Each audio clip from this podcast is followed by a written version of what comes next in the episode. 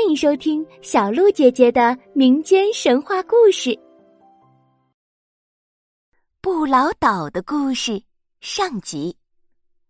小朋友，你会不会想要快快长大，变成一个大人？嗯，长大以后啊，就可以像爸爸妈妈一样做很多很棒的事情。可是，你会不会希望自己的爸爸妈妈不要再长大，也不要变老呀？的确，长生不老是古往今来很多人的梦想。我们今天的故事就和长生不老有关。传说在很久很久以前，南海有一座神秘的岛屿，叫不老岛。只要来到这座岛上的人，就不会再变老。因此，很多人都在找这个岛。一天，一个叫阿九的捕鱼人无意间被风浪送到了这座岛上。这座岛实在是太美了，阿九好奇的在岛上探索着。突然，一个女孩挡在了他的面前。女孩问：“你也是来寻找长生不老的方法的吗？”阿九被这个问题问得摸不着头脑。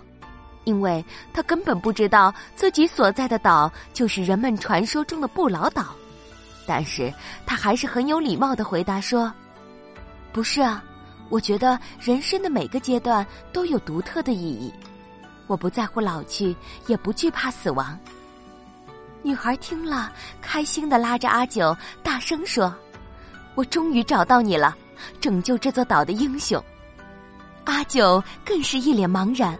完全不知道他在说什么。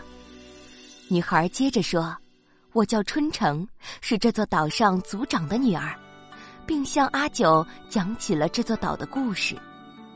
原来不老岛只是一座平凡的小岛，但是十几年前来了一头恶龙，它把岛上所有的人都变成了泥人，并且靠吸取这些泥人的生命，用来延续自己的寿命。”而且，恶龙还不停的向外散布消息，说这座岛上的人可以长生不老，目的是吸引更多的人来到岛上，好让他吸取生命。